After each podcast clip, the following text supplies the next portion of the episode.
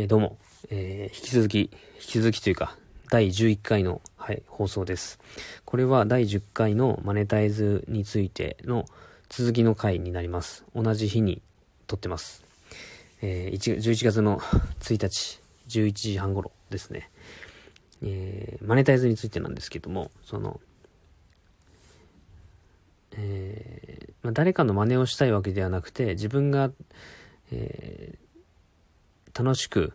えー、充実した日を送るためにはどうしたらいいかって今の状環境の中で考えた時に、えー、まあ、社会人としてというかあの会社員として平日働いて、えー、収入を得て、えそれを元にというかその基盤があった中で土日の休みの時間にやりたいことをやるっていう風な、えー、形を作っていきたいと。で、えー、マネタイズのことはまあ特に、えー、考えてる考えないんですけどもその1週間のうちの土曜日日曜日の時間で、えー、お金が生まれ生むことができればそれは僕の目標としている収入源を増やすっていうことにすごく、まあ、つながってくるなと思っていて、ただそれは、あの、お金をめちゃくちゃ追っかけるのではなくて、えー、やりたいことを通して、えー、まあ、お金を生む仕組みを作った、作って、それが、えー、実際に収入として、副収入として、副業として、えー、お金になったらいいなというのが今考えているところです。で、その土日一生懸命やる、やって、まあ、今考えているのは、まあ、喫茶すみへっていう、ほんと月1回やってる週末のコーヒーの振る舞いっていうのはそのまま残しながら、僕のがコーヒーが好きとか、喫茶店が好きっていう、えー、好きの部分を、例えばグッズにして、それを販売したりとか、まあ、マグカップとかですね。あとはシールとか、まあそういうものをう、えー、商品化して、えー、まあ、ネットで売るとか。あとは、まあ、一つ僕やりたいなと思ってるのは、コーヒーの焙煎をやってみたいなと思ってるんですよ。で、で、その豆を販売して、で、えー、まあ、それを喫茶すみで使うかどうかは、まあ、まだ別のことなんですけども、これをコーヒーの焙煎1本で僕が生計を立てようと思うと、これは多分難しいというか無理なんですよ。だけど、えー、チャレンジとして、コーヒー好きの僕がコーヒーを焙煎して、それを、えー、皆さんと作っていくみたいな。あの、僕全然焙煎とかしたことない、なくて、一応焙煎したいなと思ってコーヒーの生豆と、あの、手入りの網をネットで一応買ったんですけど、えー、買ったはいいけど、多分2、3ヶ月そのまんまですね、袋の中入れたまま放置してますね。その時に多分やりたいなって気持ちで、勢いで買ったんですけど、うん。まあそこはあの、4、5万する、あの、ちゃんとした手回しのガスの焙煎機を買わなかったのは利口だったなと思うんですけども、多分その時、えー、その時というか今持ってる値段で言うと、手、手間、手、手編みの焙煎のやつは多分700円ぐらいで、生豆が2000円ぐらいなので、まあ、出費としてもそんなに痛手ではない。なんか、まあそういう、あの、スタートにかけるお金をなるべく少なくして、徐々に、えー、グレードアップしていくと。機械とかですね。で、豆を、豆が美味しく、豆を買ってもらって、その買ってもらったお金でグレードアップしていくみたいなところができたら、えすごくいいいいなって思ってるんですよ。だかこう、グッズも作る。まあ、グッズの僕デザインとかってなかなか、あの、得意じゃないんで、その辺は、あの、誰かにお願いしてグッズをこう作ってもらって、で、それを販売すると。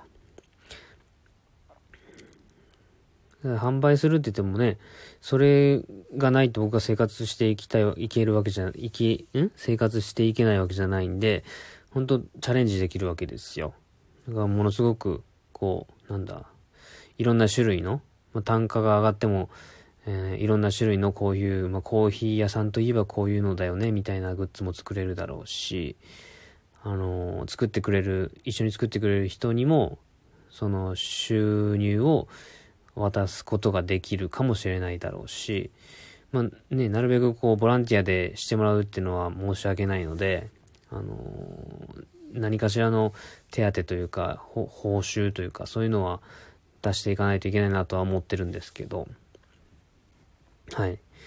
で、まあ、今考えてるのは、その、コーヒーの焙煎ですね。あの、まあ、幸いですね、僕の周りにというか、まあ、もともと僕が今お世話になってるコーヒー豆屋さん、小物のコーヒー豆屋さんも、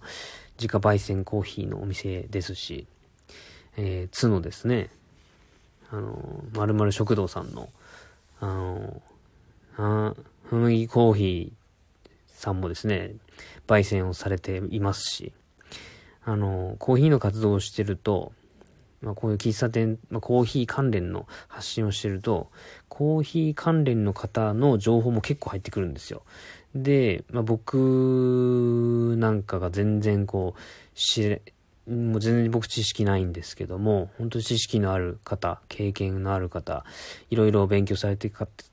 かてた方の情報も得られるし、うんまあ、手伝ってくれるかは別として、まあ、話ぐらいは聞いてくれるかなと。で、あの、コーヒー焙煎のことを教わりながら、えー、やっていきたいなというのは頭の中にあります。で、えー、まあ、これはね、あの、来てくれるバードの話なんですけども、えー、まあ、1ヶ月とか、まあ、半年とかですね、その、焙煎士になるためのステップアップの一つとして、僕がこう、えー、練習で焙煎した豆を、まあ、全、全国のというか SNS で繋がってる方とか、日頃応援してくれる方とか、グッズを買ってくれた方とか、まあ、どんな方かは決めてないですけど、そういった方に飲んでもらって、感想をもらって、えー、まあ、一つ、えー、ブレンドなり、スミヘブレンドなのか知らんけど、そういうブレンドを作って、で、それを一つ商品にもできるんじゃないかというのは考えてます。で今もね、こう、えっ、ー、と、支援し、支援してもらって意見もらいたいなって思いながら、えー、いろんな方、あ、この人にお願いしたいなとか、この人に飲んでほしいな、みたいなのが、こう、パッパッと浮かぶわけですよ。まあ、僕が思ってるだけで、その人はどうかわからないですけどね。そういうのも面白いなと思ってて。あの、そうですね。だから、あの、僕もちょっと、公園でやる、あの活動以外でも、えー、ちょっと興味持ってきてる部分があるので、そういうことを、えー、これからやっていきたいなと思ってます。ただですね、こう年内ね、あの、それをこうやろうと思うと、や、あの、やってもいいんですけど、あの、当初ね、当初というかもう年始に決めたこと、これは第1話に少し話してますけど、年始の初日の出コーヒーっていうのが、まず成功させたい。あの、バッチリ準備をして、バッチリコーヒー美味しいの入れて、新年をそこに来てくれた人と一緒に祝いたい。って思ってるんですよ。なので、あの、コーヒーの焙煎とか、まあ、グッズの販売とかっていうのは優先順位としては下がるんですけども、そういうことも考えてるよっていうのだけ、あの、このラジオを聴いてくれる方にはお伝えしておきたいなというふうに思っています。あの、基本的に土日は、あの、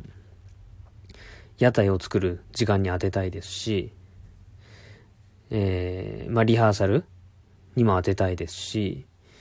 あのまあ、当日に向けての情報発信だったり、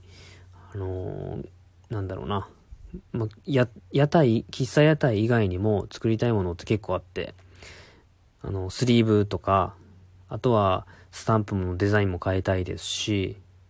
あとは、あのね、当日、あの、北海道とか配れたらいいなとかいうのは、この前リハーサル行った時にちょっとアイデアもらったんですけど、その、北海道に僕のなんかわかるようなスタンプとかロゴが入れれたらいいなとか、あとは、あの、今やった言ったな。あとなんだ？あの、あ、そうです、そうです。コーヒー屋さんの看板えー、中に電球入れて、あの、喫茶店やってますよみたいなのがわかる、喫茶店にあるようなあの、看板ですよ。あの、アクリルの。ああいうのも作ってみたいなと思うし、なるべくもうやりたいことはもう当日までにやって、やりきったっていう形で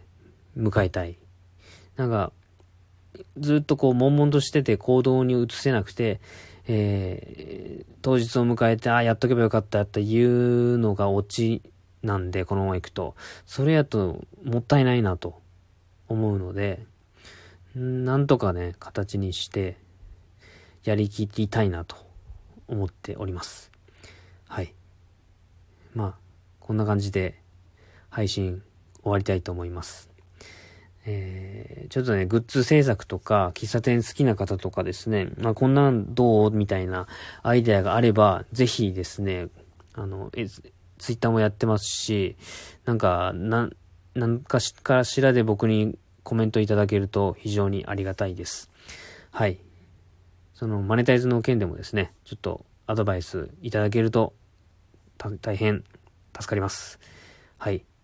それでは、えー、第11回の放送これで終わりたいと思います。では、また明日。